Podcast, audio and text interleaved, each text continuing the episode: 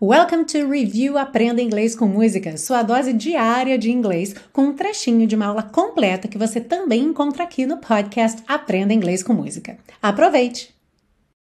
E uma última expansão aí no seu vocabulário. Olha só quanta coisa a gente está expandindo, ligando, conectando pontos, fazendo sinapses aqui.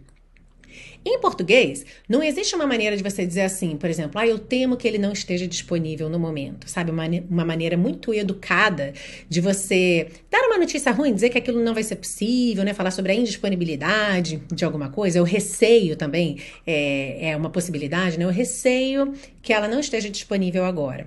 Em inglês, você também pode usar essa construção com be afraid. Nesse caso, não vai ter o of, porque você não tem medo de nada, tá? Então vai ser eu receio, I'm afraid, e direto aquela notícia ali não muito boa que você está dando. Então, como é que você diria? Eu receio que ela não esteja disponível agora.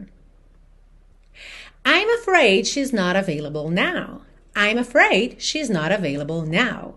Fear of the dark, fear of the dark. I have a constant fear that something's always near. Fear of the dark, I have a phobia that someone's always there. Ah, e se você busca um curso de inglês passo a passo com a minha orientação, conheça o Intensivo de Inglês da Teacher Milena, meu curso de inglês que te oferece 30 dias de garantia incondicional. Saiba mais em www.intensivo.teachermilena.com.